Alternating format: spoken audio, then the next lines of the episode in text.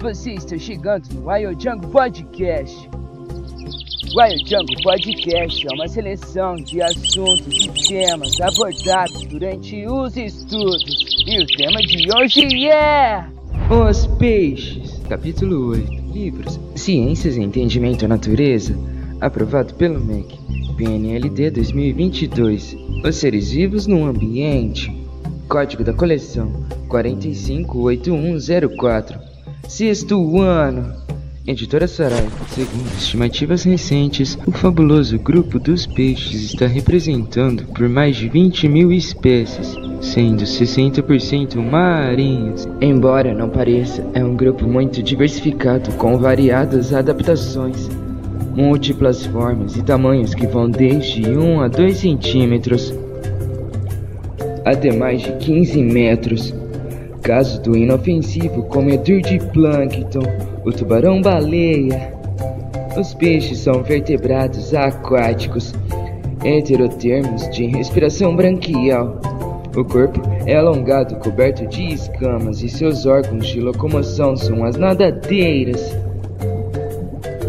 Acompanhe as ilustrações no site. O corpo dos peixes. Na maioria dos peixes, o corpo é fusiforme, alongado e a cabeça não fica nitidamente delimitada. Na cabeça há dois grandes olhos e narinas. Essas não se comunicam com a boca, tendo apenas função olfativa. O olfato é muito desenvolvido nos peixes.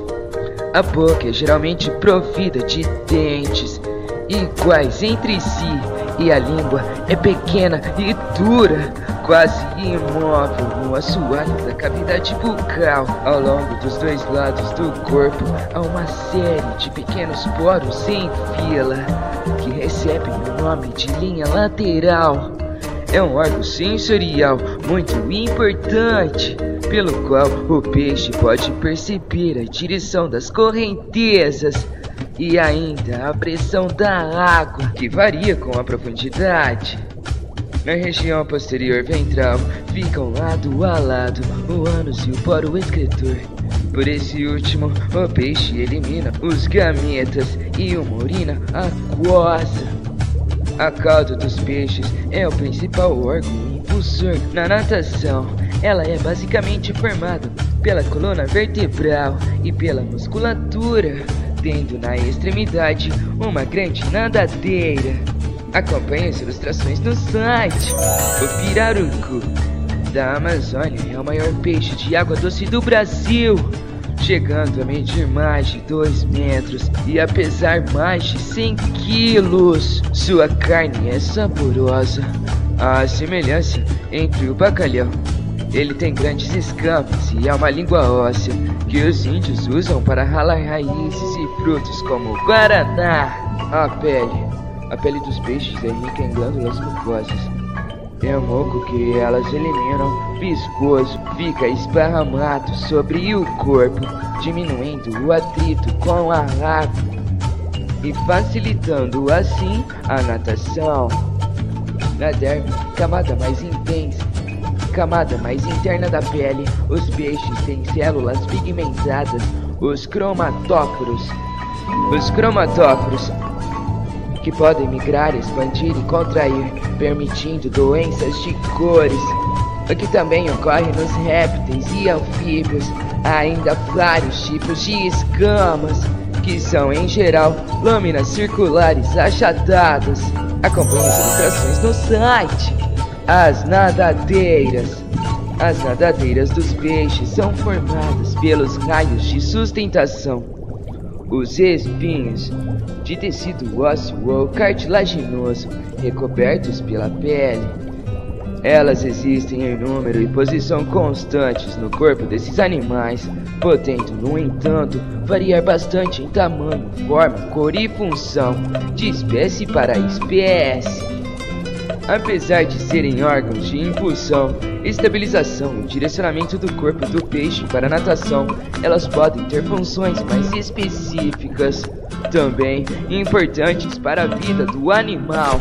As nadadeiras que ficam na linha mediana do corpo, as chamadas nadadeiras ímpares são a dorsal, a cauda e a anal.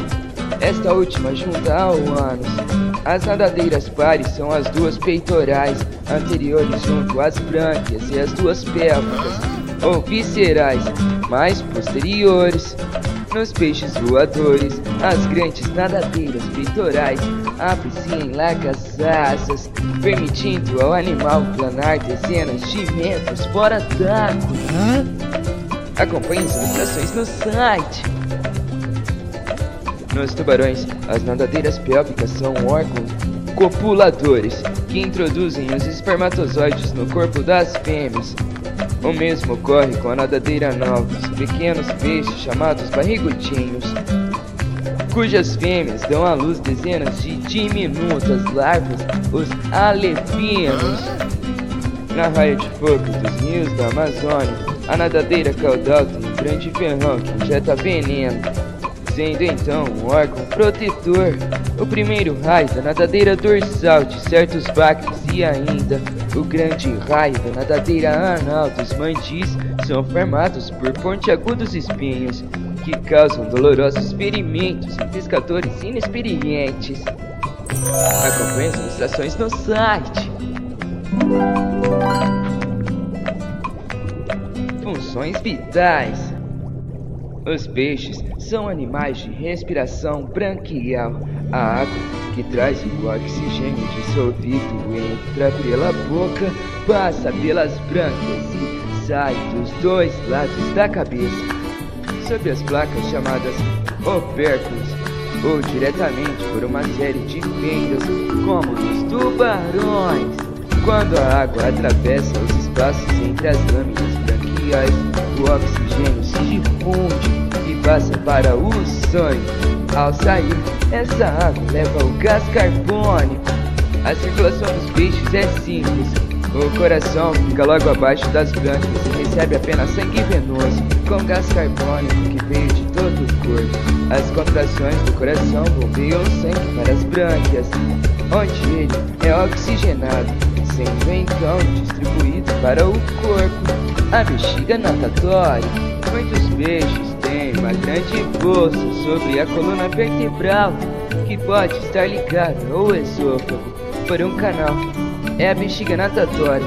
Ela armazena ar, permitindo ao peixe regular sua flutuabilidade em diferentes profundidades. Acompanhe as ilustrações no site. Brânquias. Esquema de circulação dos peixes. Os electroporos elétricos, ou boraquê, é o peixe elétrico da Amazônia.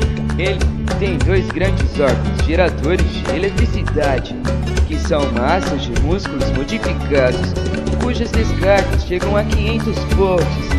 Esse animal é escuro, de corpo serpentiforme, alongado e pode medir até 2 metros. Acompanhe as ilustrações do site. Num pequeno grupo de peixes, a bexiga natatória tem as paredes com muitos vasos sanguíneos, exercendo a função de um pulmão. Por isso, eles são chamados de pulmonados. Neles, a bexiga é um verdadeiro pulmão que lhes permite viver algum tempo fora d'água. É o caso da piramboia da Amazônia. Reprodução. Nos peixes é comum o dimorfismo sexual, pois machos e fêmeas são diferentes quanto ao tamanho, cores, formas e aspecto das nadadeiras. Os peixes são, na maioria, ovíparos e a fecundação é externa, pois os machos lançam um líquido seminal sobre a desova, sobre a desova das fêmeas. Após rápido desenvolvimento do embrião, estes rompem o invólucro gelatinoso que os protegia e, uma vez livres, passam as larvas chamadas alevinos. Há muitas espécies de peixes vivíparos de fecundação interna, pois os machos têm nadadeiras modificadas em órgãos copuladores. É o caso dos tubarões, dos pequenos lepistes, machos ou fêmeas, dependendo da espécie, se encarregam da guarda dos ovos, protegendo-os dos predadores. O macho do cavalo marinho abriga os ovos numa bolsa ventral. Os machos das tilápias guardam os ovos na cavidade bucal. Outros constroem ninhos no fundo dos rios, entre vegetais e cascalho. Acompanhe as ilustrações no site. Espetáculo bonito de se ver é a chamada piracema, uma migração em massa dos peixes adultos, subindo rios e vencendo aos saltos até corredeiras e cachoeiras, para atingir as regiões próximas das nascentes. Só aí, então, em águas limpas e oxigenadas, eles efetuam a desova e ocorre a fecundação externa. É de extrema importância a proibição da pesca com redes certas regiões na época da piracema, pois animais adultos assim capturados em grande número não farão a desova e a população de peixes diminuirá drasticamente em pouco tempo. Certas espécies de peixes produzem numa só postura, um número excepcional de ovos, chegando a milhões, como o bacalhau, a enguia e o esturjão. Os ovos deste último são tão apreciado caviar. Observação. Os peixes com tampões nas narinas respiram normalmente, pois esses orifícios são apenas olfativos e nada tem a ver com a entrada de água para a respiração que ocorre pela boca. Os salmões têm uma memória visual, ou seja, gravam as imagens dos locais onde nasceram e se lembram dele para voltarem. Eles têm uma memória olfativa e gravam os cheiros das águas onde nasceram, uma vez que nos peixes o olfato é sentido muito desenvolvido. Classificação: Classificação: Classificação. Há dois grandes grupos de peixes os esqueletos inteiramente formados por peças, por peças cartilaginosas, mais primitivos os de esqueleto ósseo. Além dessa diferença básica, outras características externas e internas permitem o fácil reconhecimento das espécies desses dois grupos. Condrictios. Os condrictios são peixes cartilaginosos. Há dois grupos mais importantes: o dos tubarões e cações e o das raias, de corpos achatados, tanto marinhos como de água doce. O tubarão, um condrictio. O tubarão é um temível predador de grande voracidade e veloz. No entanto, o tubarão-baleia, o maior dentre as mais o maior dentre as mais de 200 espécies existentes se alimenta apenas de plâncton, sendo inofensivo. Embora haja exageros, os tubarões têm realmente causado muitos acidentes mortais com banhistas e pescadores. Em várias partes do mundo, lateralmente, de 5 a 7 pares de fendas branquiais, por onde sai a água que passou pelas brânquias. O corpo é todo recoberto por microscópicas escamas pontiagudas. A nadadeira caudal tem um ramo dorsal mais comprido que o ventral. Os tubarões não têm bexiga natatória no seu intestino a chamada prega espiral, que facilita a absorção dos alimentos. Os alimentos simples que resultaram da digestão passam através da parede dessa prega e caem no sangue. A fecundação é interna e a maioria das espécies é vivípara. Os teictios. Os teictios são os peixes de esqueleto ósseo com muitas órgãos sendo que a dos teleósteos é a mais numerosa e as dos pulmonados é a menor, com apenas três espécies atuais. Pertencem ao grupo dos, octe... dos ostectídeos. Pertencem ao grupo dos ostectídeos todas as espécies de peixes mais comuns. O atum, o bacalhau, a sardinha, a cavala, a anchova, a pescada, a tainha, o linguado, o baiacu, a garopa, o robalo, o namorado, todos marinhos. Em água doce temos o dourado, o pintado, o baca, a traíra, a carpa, a tilápia, o pacu, o tucunaré, a truta, o cascudo, o peixe elétrico, o pirarucu, o lambari, tantos outros. A carpa, um ostectítio. As carpas são peixes bastante procurados para a criação em tanques lagoas e represas, pois sua carne é de boa qualidade. São animais fortes, de belo colorido, quando adultos de vários anos podem pesar alguns quilos e passar dos 50 centímetros de comprimento. As carpas têm alimentação variada. A boca é anterior, dado para frente. Atrás da cabeça há duas placas ósseas, os opérculos que recobrem as brânquias. As escamas são grandes, forma de placas circulares. A nadadeira caudal tem os dois ramos dorsal e ventral do mesmo tamanho. Internamente, a carpa tem uma grande bexiga natatória, logo abaixo da coluna vertebral. No intestino não há prega espiral como nos tubarões. As carpas são ovíparas, de fecundação externa. A caracterização dos peixes. Os peixes são vertebrados aquáticos de respiração branquial. Têm um corpo coberto de escamas e as nadadeiras são seus órgãos locomotores. São animais de esqueletos cartilaginosos ou ósseo e têm sangue frio. Heterotermos, há espécies ovíparas e vivíparas.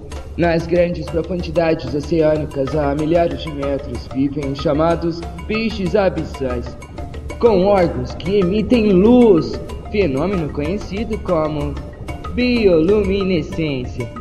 Eles são predadores com bocas enormes, providas de grandes e numerosos dentes. São, no entanto, animais pequenos, de apenas alguns centímetros. Acompanhe as ilustrações no site vertebrados sem vértebras. Os vertebrados mais primitivos ainda existentes são as lampreias e as feiticeiras. Prova disso é que ao longo da medula não há vértebras típicas e sim pequenas peças de cartilagem que envolvem e protegem esse importante órgão. Esses animais classificados como ciclóstomos não são incluídos no grupo dos peixes, por não terem um crânio e escamas nadadeiras pares, nem mandíbula. São, aliás, o único vertebrado sem mandíbula. As lampreias e as feiticeiras são animais de corpo alongado, parecidos com as enguias.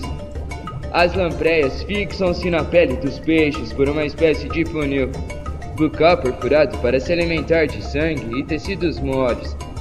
As feiticeiras podem ser encontradas dentro do corpo de peixes, especialmente na região branquial, onde também se alimentam de tecidos do animal. Os peixes e a saúde.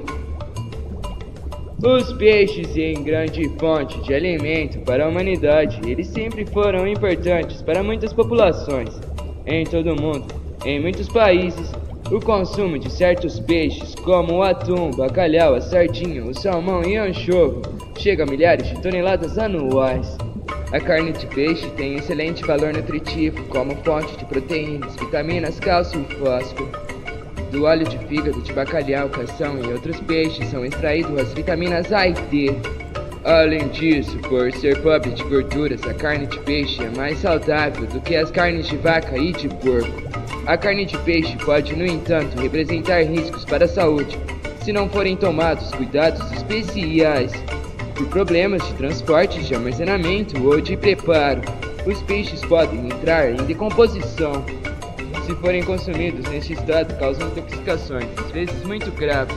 O primeiro cuidado na escola do peixe é verificar se ele estava guardado sob refrigeração adequada. O peixe bem conservado, bom para o consumo, deve apresentar olhos firmes e salientes, carne firme e que vão no desagarre com facilidade dos ossos, vértebras e espinhos. Vísceras íntegras sem cheiro forte. Carne clara sem tons amarelos, azuis ou verdes. Tais cores são sinais claros de putrefação, deterioração. As brancas de cor vermelha natural. A carne de peixe pode representar riscos mais graves para a saúde se os animais vierem de águas poluídas por inseticidas usados nas lavouras ou por resíduos industriais com altas taxas de mercúrio e chumbo, metais altamente tóxicos. Esses metais podem provocar sérios danos ao sistema nervoso e até levar à morte. Os peixes podem transmitir alguns parasitas para o homem, especialmente se forem comidos crus ou defumados. Há um tipo de solitário cujas larvas ficam na musculatura dos peixes de água doce, que, se ingeridas, podem passar para o homem.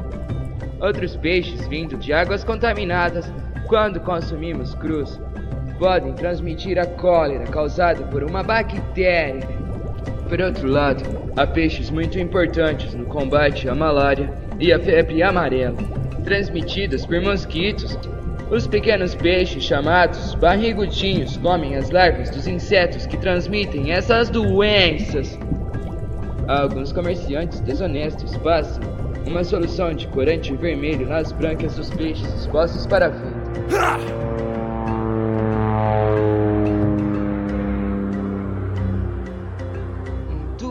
Bem. Este foi o Wild Jungle Podcast. Até a próxima.